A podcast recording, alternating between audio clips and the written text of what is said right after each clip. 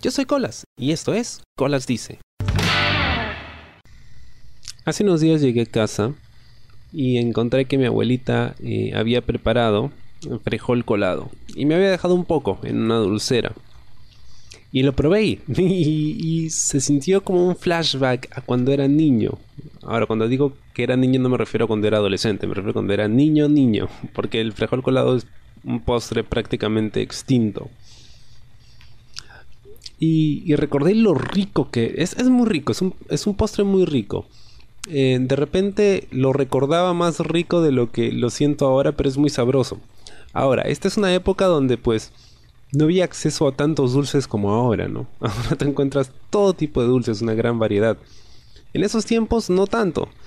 Eh, cuando yo era niño, principios de los 90, pues no tenías mucho de dónde escoger y comer postres tradicionales era más común, ¿no? Lo hacías más seguido porque era, no, sé si lo más barato, pero era lo que se acostumbraba a hacer en casa, ¿no? Lo hacías en tu casa y pues eh, era más sano y pues era muy rico. Entonces eso es parte de mi imaginario, es, a lo que siempre vuelvo, ¿no? Los dulces caseros. Y el frejol colado era uno de mis favoritos junto con eh, el arroz con leche. Y a mí me encantaba el frejol colado. Es más, cuando yo era niño lo comía en mi pan. o sea, abría el pan y como si fuera mantequilla de maní, le echaba frejol colado y era riquísimo, pues. Y había una forma muy particular de comer el frejol colado, ¿no? Utilizaban latas de leche eh, vacías, ¿no? Las lavaban y ahí te servían el frejol colado le ponían encima ajonjolí. Y así lo comías. Recuerdo que muchos años después, caminando por, el barrio, íbamos al mercado con, con mi papá. Pasamos por una casa, una cochera, donde estaban vendiendo frejol colado. Y esto, le compré una latita porque lo vendían en latitas. Y, y efectivamente, cada vez que lo comía sabía a niñez, ¿no? Pero, ¿por qué se me hizo tan complicado comer frejol colado esta última vez. Porque se me hizo un poco complicado. y es que cuando yo era niño y me decían frejol colado, yo lo identificaba como una entidad, aparte de, de, todo lo demás. Eh, me explico. Yo no relacionaba la idea de frejol con el frejol colado. Porque cuando hacían frejoles en casa, ¿no? Para almorzar, yo no caía en cuenta de que esos frijoles que se usaban para el almuerzo, que los comías con arroz y ensaladita, eh, los usaban también para hacer el frijol colado. Yo no computaba esa idea porque pues no tenía, nunca me había puesto a pensar en eso. Es un niño, no es que piensas en qué cosa, qué ingredientes lleva cada platillo que comes, ¿no? Pero cuando fui creciendo y me di cuenta de que eran los mismos frijoles, hubo como un cortocircuito en mi cabeza. Porque era como que, ok, los frijoles los uso para, para un plato salado, pero aquí son dulces. Y es como que no, no, terminaba de procesar esa, esa información en mi cerebro. Y, y, de repente era, o sea, no que me daba asco, pero era como que, no, algo está mal. Algo está mal. Y como me pasó con el frijol colado, me pasó con el arroz con leche.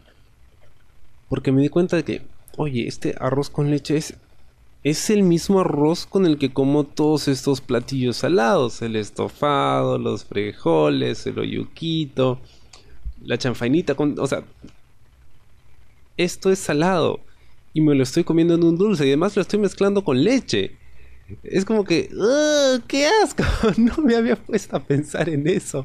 Nunca y me causó un conflicto terrible porque de repente algo que me gustaba tanto, cuando caigo en cuenta de con qué se hace, pues ya no me gusta y como que me da cosa. Y, y por mucho tiempo dejé de comerlo. Tanto el frijol colado como el arroz con leche. Bueno, el frijol colado porque ya nadie lo preparaba. Es un dulce extinto, como les dije. Pero el arroz con leche sí, o sea, me causó un gran conflicto y pasó mucho tiempo, años, hasta que pude comer arroz con leche nuevamente.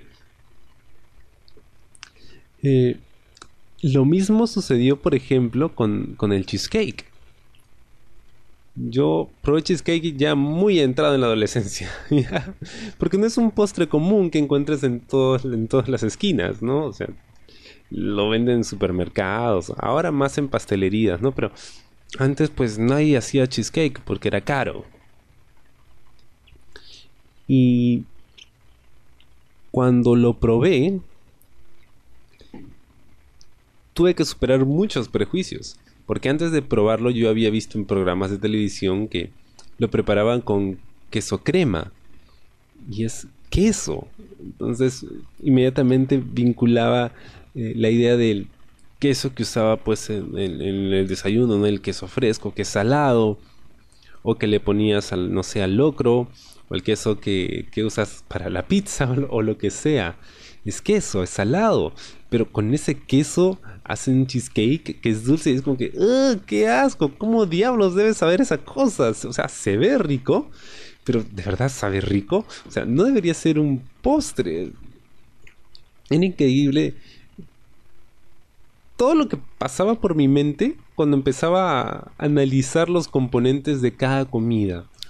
Hasta que finalmente superé mi prejuicio y lo probé. Y es muy rico, me encanta el cheesecake, eh, sobre todo el de, el de mora y el de maracuyá. Son muy, muy ricos. Y no le sentí el sabor a queso por ningún lado. Y luego aprendí que, bueno, el queso crema es una variedad de queso, pues que no tiene ese sabor salado, fuerte, ¿no? Ni el olor, ni nada de eso. Pero tenía ahí el prejuicio de que el queso no va con esto. O el arroz no va con la leche. ¿Cómo puedes mezclar arroz con leche? ¡Ah, qué asco! ¿No? O el, el, frijol colado. O sea, como el frijol que lo usas, que lo comes con seco y es salado, lo puedes convertir en dulce. No. Imagínense cómo me chocó cuando supe que había en mermelada de tomate. Cuando yo el tomate lo comía así con sal, sal pimienta y limoncito, ¿no? En ensalada. Y, bueno, o sea, en sí la mermelada de tomate no me gusta, o sea, el sabor no es bueno, no, no, me gusta su sabor. Pero, o sea, no sabes lo que me costó probar la mermelada de tomate, fue horrible. Y ahora que mi abuelita hizo el frijol colado y estaba pues eh, comiéndolo ahí solo en la cocina después de una larga jornada de trabajo, eso de la medianoche, ¿no? Y recordando, no podía evitar pensar, para ser una persona que se precia de ser muy open mind, porque me considero de esa forma, no puedo creer que haya sido tan prejuicioso con la comida, con algo que es tan cotidiano, de todos los días. Increíblemente prejuicioso con la comida. Ahora, si se tratara de insectos o cosas raras que comen en otros países, mis prejuicios estaban completamente justificados. Pero estas cosas que yo comía de niño, que yo conocía de niño, ¿por qué me costaba tanto aceptarlas en otra faceta? Hasta ahora me cuesta. o sea, si me vienen con una mezcolanza rara, y es como que no, no, no, no, no, me, no computo eso. Y, y precisamente pensaba en ello, ¿no? O sea, esos prejuicios que tengo con respecto a la comida, no son los mismos que tienen otras personas con respecto a otras cosas, como los homosexuales, o como la gente de otra raza, o de otra clase social, ¿no? O la gente que estudia determinada cosa, o los frikis. Sentí que, wow, o sea, la discriminación que otros tienen contra otras personas, yo la tengo con ciertos conceptos culinarios y, y tratar de llegar a dónde, ¿no? Del por qué. ¿Por qué debería pasar eso? Ahora, eh, por ejemplo, algo, algo que sucedió hace, hace unos meses en que se puso muy de moda odiar la pizza con piña. Y es como que la pizza con piña o la pizza hawaiana, que es mi favorita, por cierto, existe desde el, creo que desde la época en que se inventó la pizza. O sea, estamos hablando de cientos de años quizá.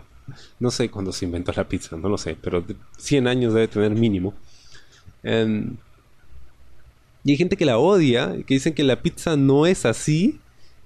Y yo pensaba que oye, estos chivolos estúpidos, porque la gente que hablaba así, que decía, oye, ¿a quién se le ocurre ponerle pizza, piña a la pizza? Es como que súper estúpido. No, idiota. La pizza con piña existe desde antes que tú existas, probablemente desde que antes que tus padres existan. Ya existía la pizza con piña y a nadie le importaba. Todo el mundo la ha comido todo el tiempo, felices. Ahora que se haya puesto de moda odiar la pizza con piña, bueno, eso es otra cosa, ¿no? Que por cierto es una cosa muy estúpida. Como la gente esta que criticaba el hecho de que la, eh, pues, la pizza lleve piña. Y es como que, no, ¿por qué lo critican? Es más fácil, ni siquiera la han probado.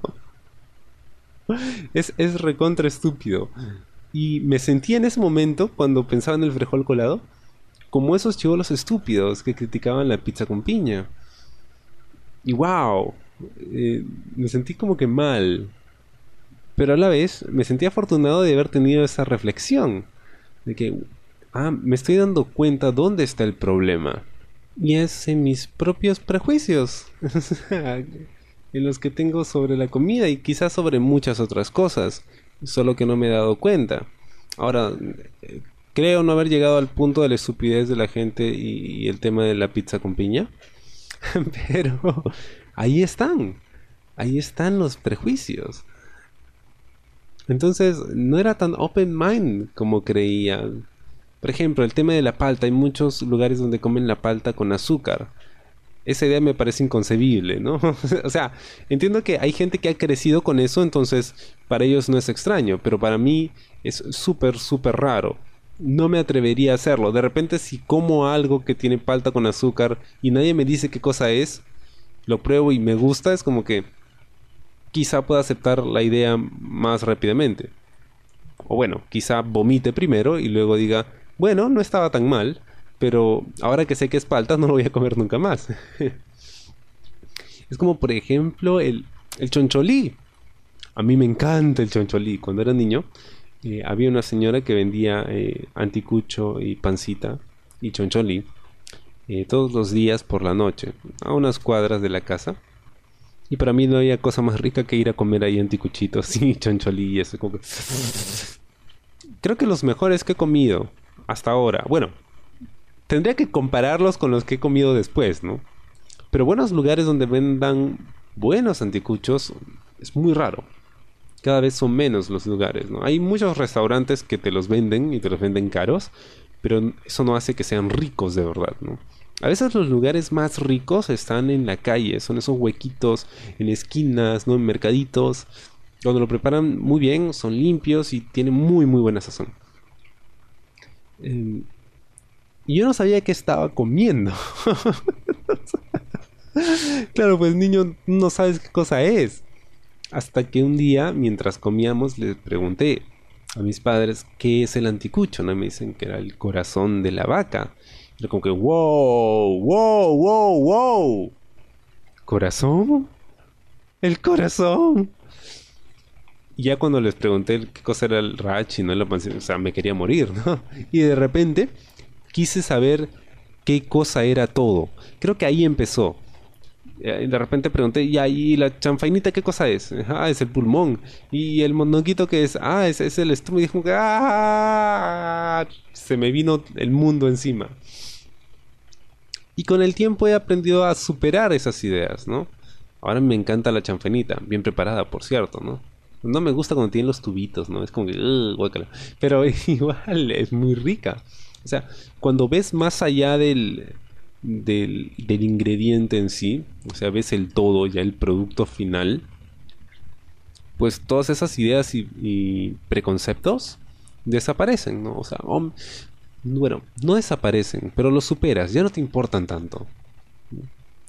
Y creo que lo mismo pasa con el mundo en general, con la gente.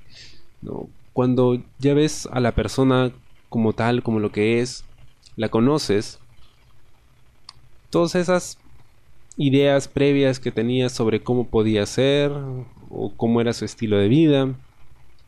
Como que ya no importan tanto, ya no tienen tanto peso. No voy a decir que desaparecen, es muy difícil eso, sobre todo si, si creces. creyendo eso, ¿no? Si, si desde niño te han inculcado esas ideas, o ni siquiera es que te las hayan inculcado, sino que vas absorbiéndolas porque pues es lo que ves en todas partes. Pero cuando ves más allá y lo pruebas, ¿no? Y, digamos, te atreves a, a saber, a conocer de qué se trata, cómo sabe, de repente pues lo que creías ya no importa tanto, ¿no? Yo como así pancita y rachi feliz ahora, ¿no? Y sé qué cosa es. no pienso en ello cuando me lo como. Trato de no pensar en ello, solo trato de saborearlo porque es muy rico. Igual que el anticucho, igual que el arroz con leche, encontré un lugar donde venden el mejor arroz con leche del mundo. Ahora, también depende, ¿no? Porque si lo compro, por ejemplo, en, supermercados, lo que hacen ahí es asqueroso. Eso no es arroz con leche. Sabe horrible, no tiene consistencia, no tiene gustito. Pero encontré un huequito ahí por la uni donde ah, hacen un arroz con leche delicioso. Igual con el frijol colado, ¿no? Ahora yo puedo sentarme y comer el frijol colado y decir, sí, este es el mismo frijol que me como con el seco, pero también puedo comerlo de esta otra forma, ¿no? ¿Por qué encasillarlo en una sola cosa cuando puede ser tantas cosas? Igual que una persona. ¿Por qué encasillarlo en esto nada más si los seres humanos tienen la capacidad de ser tantas cosas? Y así es como a través de la comida, de un postre que no comía hace tanto tiempo, he llegado a entender esta otra dimensión de mí mismo ¿no? y del ser humano imagínate todas las cosas que podríamos entender si pensáramos en la comida más allá de como algo para llenarnos el estómago. Como lo que de verdad es. es. cultura, es un reflejo de nosotros, de nuestra historia. Igual que la escritura, igual que el arte. Y cuando te atreves a probar algo nuevo y dejas de lado un poquito las ideas eh, que tenías, los sabores que habías aprendido a reconocer, de repente puede que tengas ahí tu nuevo plato favorito. Bueno, espero te haya gustado el programa de esta semana. Conmigo será hasta la próxima. Yo soy Colas y esto fue Colas Dice. Chao. ¿Te gustó el programa? Sí. Suscríbete y comparte.